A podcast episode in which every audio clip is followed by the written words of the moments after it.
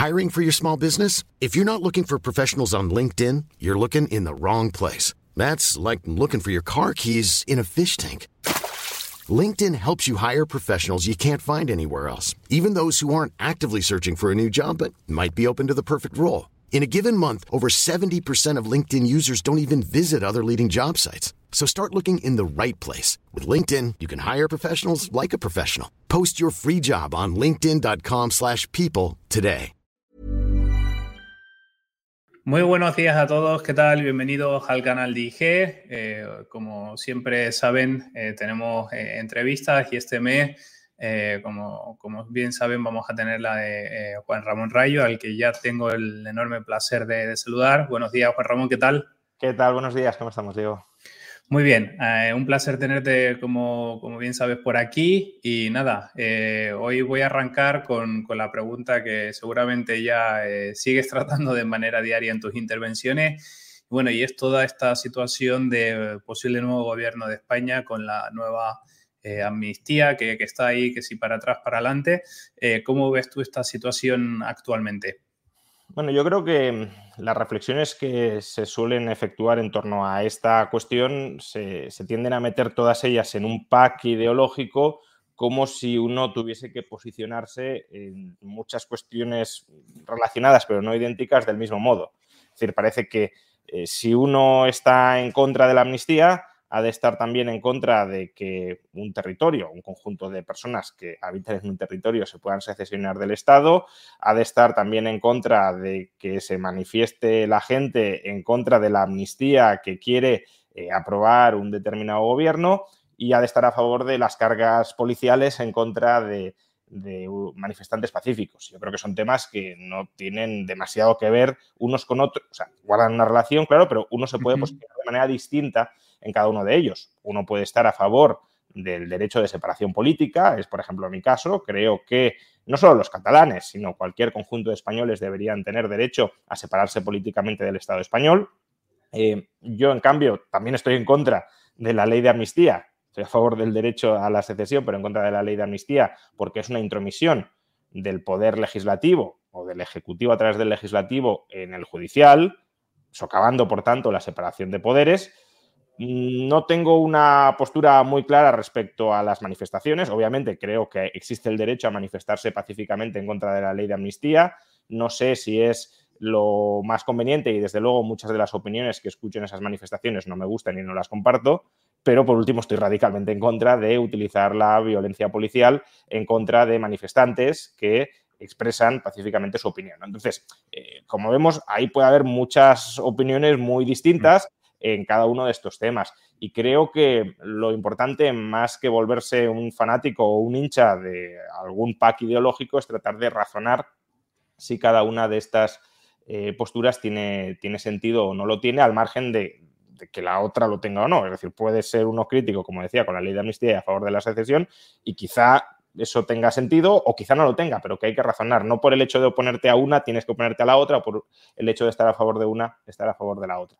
Lo que sí es cierto en cualquier caso es que em, como estamos tratando temas nucleares sobre la legitimidad misma del Estado, sobre su soberanía, dónde empieza y dónde acaba la soberanía del Estado. Para los liberales la soberanía es del individuo, no es del Estado sobre el individuo, pero muchas personas, por desgracia, siguen eh, presuponiendo que el Estado o la nación, y aquí entramos en otro concepto un poco eh, bastante difuso, ¿no? La nación es soberana o el Estado es soberano, pues claro, em, si tenemos a unos gobernantes que están poniendo supuestamente en jaque la unidad de la nación, pues estarían atacando la soberanía última del Estado, pero ellos están al mismo tiempo gobernando el Estado y pues eso, entramos en un choque de, de legitimidades que, como siempre digo, también lo dije en 2017 con el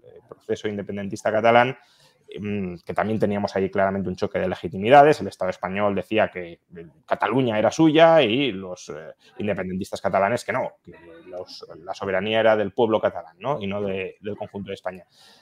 Cuando tenemos eh, ese choque de legitimidades, creo que hay que buscar la causa profunda del desacuerdo. El desacuerdo es, en este caso, la, subordinación política de ciertas personas a un Estado del que no quieren formar parte o el deseo de que eh, ciertas personas estén subordinadas políticamente a tu Estado y tratar de resolver mm, pacífica y garantistamente ese, ese conflicto que desde luego existe. Pero la violencia no es la respuesta ni, ni sobre unos ni sobre otros.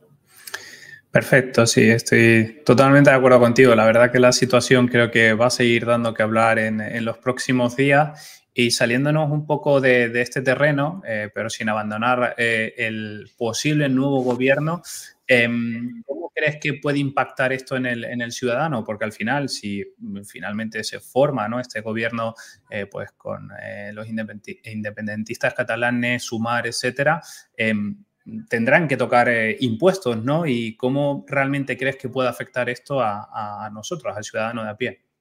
Bueno, el hecho de que la gobernabilidad de España pase a depender del independentismo, no del independentismo, del nacionalismo, por abarcar eh, más espectro ideológico, del nacionalismo de derechas, si lo podemos llamar de derechas, lo que vendría a ser el equivalente al PP en Cataluña o el País Vasco, creo que eh, puede ser positivo de cara a bloquear malas decisiones económicas que se puedan llegar a adoptar salvo que haya un pacto, que no lo sabemos, de gobernabilidad a lo largo de toda la legislatura, por el cual, digamos, eh, Junts per Cataluña o el PNV tengan que votar. Sobre todo, voy a hacer aquí un matiz, creo que es más importante Junts que el PNV, porque como el PNV tiene concierto en el País Vasco, eh, concierto económico, pues a ellos hasta cierto punto ni les va ni les viene que se suban impuestos en España. Eh, ellos pueden ser contrarios a que se les suban a ellos los impuestos, pero como el concierto los protege de las medidas fiscales que adopta Sánchez, eh, pues bueno, si tienen que hacer esa transacción y decir, oye, pues dame esta competencia a cambio te apoyo este impuesto que no querría para el País Vasco, te lo apoyo en España, pues eh, no tienen ese incentivo correctamente alineado. Cataluña de momento sí, si vamos a un concierto económico como en el País Vasco no, pero de momento sí. Y por eso que Junts eh, tenga derecho de veto sobre ciertas subidas de impuestos a todo el régimen común que afectarían, al menos de momento, a Cataluña, creo que es una buena noticia. Es una buena noticia porque dificulta, al menos, salvo que haya un pacto, ya digo, de legislatura por el cual se vote todo lo que diga el PSOE a cambio de, ciertas leyes nucleares para el nacionalismo o el independentismo catalán, si no hay ese acuerdo amplio, es, bueno que, que, exista ese derecho de veto y que, por tanto, Ready to pop the question? The jewelers at BlueNile.com have got sparkle down to a science with beautiful lab grown diamonds worthy of your most brilliant moments. Their lab grown diamonds are independently graded and guaranteed identical to natural diamonds, and they're ready to ship to your door. Go to Bluenile.com and use promo code LISTEN to get $50 off your purchase of $500 or more. That's code LISTEN at Bluenile.com for $50 off. Bluenile.com code LISTEN.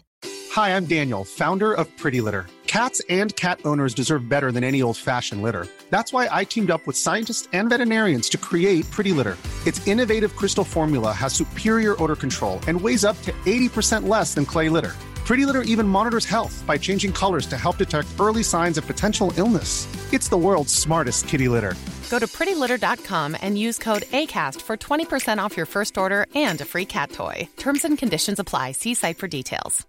This is Paige, the co-host of Giggly Squad, and I want to tell you about a company that I've been loving, Olive and June. Olive and June gives you everything that you need for a salon quality manicure in one box. And if you break it down, it really comes out to $2 a manicure, which is absolutely insane. It's also so easy to get salon worthy nails at home with Olive and June. The difference between how your nails used to look when you did them yourself and now with the Manny system is a complete game changer. The best thing about Olive and June too is it's a quick dry, dries in about one minute, lasts for five days, and full coverage in up to one to two coats. Visit oliveandjune.com slash perfectmanny20 for 20% off your first system. That's oliveandjune.com slash perfectmanny20 for 20% off your first system.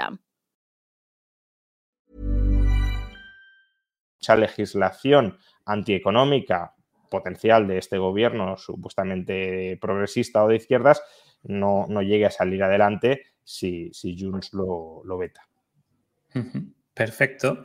Y eh, la tercera pregunta va a ir también relacionada un poquito con uno de los mercados que, bueno, eh, que ha dado mucho que hablar y en el cual también te, he visto tener diferentes intervenciones y es el mercado de la, de la vivienda. Eh, se habla con un posible pinchazo, con un recorte de cara a los próximos dos años. Em, ¿Crees, bueno, creo que puede ser una crisis diferente a la vivida ¿no? en el, en el 2007-2008, pero ¿crees realmente que, puede haber recortes en el precio de la vivienda? Claro, son dos temas distintos. ¿no? Una cosa es si va a haber recortes en el volumen de transacciones, que claramente sí, es algo que empiecen a bajar de manera rápida los tipos de interés. Em, claramente sí, de hecho ya los está viendo, la concesión de hipotecas está, está hundiéndose a, a tasas interanuales de en torno al 20%. Pero otra cuestión es si va a haber caídas significativas del precio de la vivienda em, y significativas me refiero a, profundas y sostenidas. No digo que, claro, si, si caen de golpe las transacciones y tienes alguna promoción que se ha terminado y que se tiene que vender porque le apura la deuda al promotor, pues en ese caso sí puede haber ciertas liquidaciones con ciertas rebajas de precios.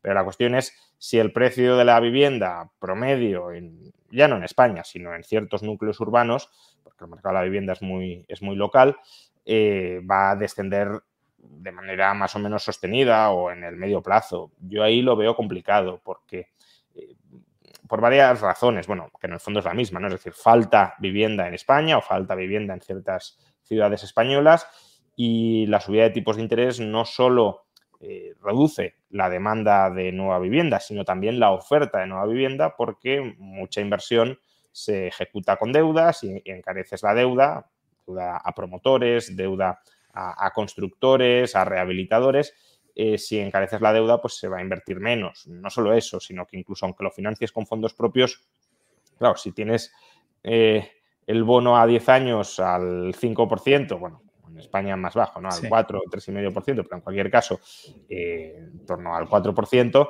Mm, vas a, a, meter tu capital en una inversión arriesgada, incierta, a largo plazo, que ya veremos si te da ese 3, ese 4%, o lo vas a meter en deuda pública o en letras del tesoro, en liquidez a la espera de que eh, bajen los tipos, por ejemplo.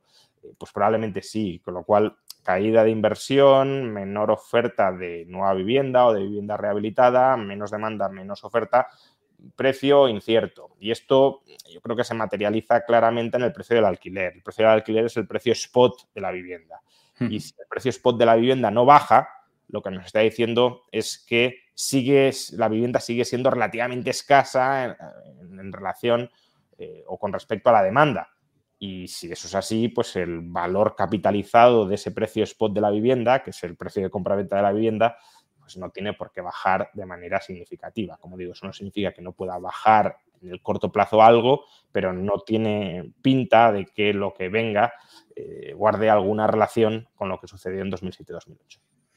Perfecto, y vamos con la última pregunta. Ya creo que va a ser un poco a nivel personal porque, eh, bueno, eh, con la situación política o el futuro político en España veo o vemos que está bastante tensionado y difícil pero eh, me gustaría saber eh, qué opinión tienes del futuro económico de, España, que bueno, ya sabemos más o menos viene todo no instaurado de, la Unión Europea, pero bueno, en los próximos años, o vamos a ir un poquito al medio plazo, ¿qué, futuro le auguras a España? Es, complicado, ¿no? Es complicado porque estamos en un momento de, muchas incertidumbres. Eh, obviamente, si, si, la crisis institucional no va mucho más, pues bueno, eh, no, no, dejará su impronta en ese medio plazo, pero aún así, claro, el comportamiento de España durante los últimos, ya no 20, sino 30 años, ha sido bastante mediocre. La productividad en España, que al final, si queremos mejorar nuestra calidad de vida, lo tenemos que hacer con aumentos de la productividad.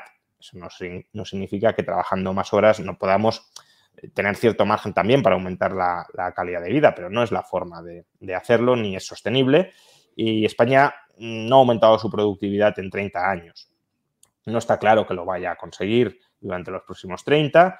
Eh, lo que sí vemos es que además ese no es un problema de la economía mundial. Es verdad que la economía mundial también eh, está viendo aumentar la productividad de manera más lenta a como la aumentaba en las décadas pasadas, pero aún así el crecimiento de la productividad en el resto del mundo es sustancialmente mayor que en España. En Europa, países que eran mucho más pobres que el nuestro hace 30 años, ahora son más ricos que el nuestro o nos van a pasar en los próximos años. Y por tanto, lo que hemos visto en España es un estancamiento económico que es complicado que vaya a revertirse en los próximos 30 eh, años, porque em, si, si, por un lado no hay cambios en profundidad en la estructura económica del país con respecto a lo que hemos visto, pues tampoco tiene por qué haber cambios en el comportamiento muy significativos. Pero sobre todo y por otro, porque bueno, lo anterior, el sector privado podría ser suficientemente dinámico, readaptarse y, y superar esos problemas, pero lo que me preocupa de manera muy considerable es la posición financiera del Estado español. Tenemos una deuda pública sobre el PIB gigantesca y estamos hablando de la deuda explícita. No estamos incluyendo siquiera la deuda derivada del sistema de pensiones. Y todo eso va a hacer muy complicado que podamos bajar impuestos, que haya margen para cuadrar las cuentas recortando el gasto público.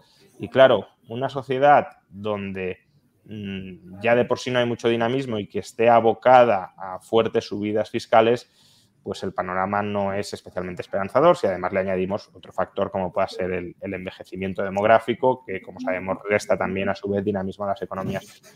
creo, que hay motivos para, para no ser especialmente optimista, tampoco catastrofista, en el sentido de no se va a hundir España muy probablemente, pero mm, que vayamos a, mejorar de manera muy sustancial nuestro nivel de vida, nuestra calidad de vida, que ganemos posiciones relativas dentro de Europa como economía próspera, eh, sinceramente ahora mismo no lo veo.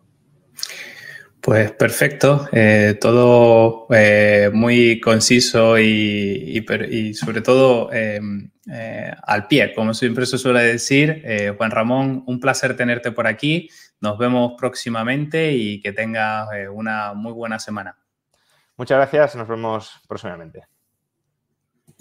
Bueno, y como bien saben, pueden suscribirse y darle like a este tipo de vídeos para seguir teniendo contenido en nuestro canal de YouTube. Un saludo y que sean felices.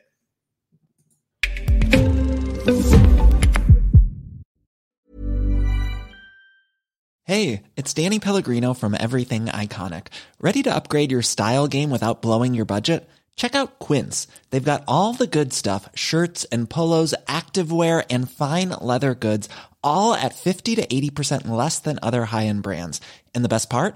They're all about safe, ethical, and responsible manufacturing.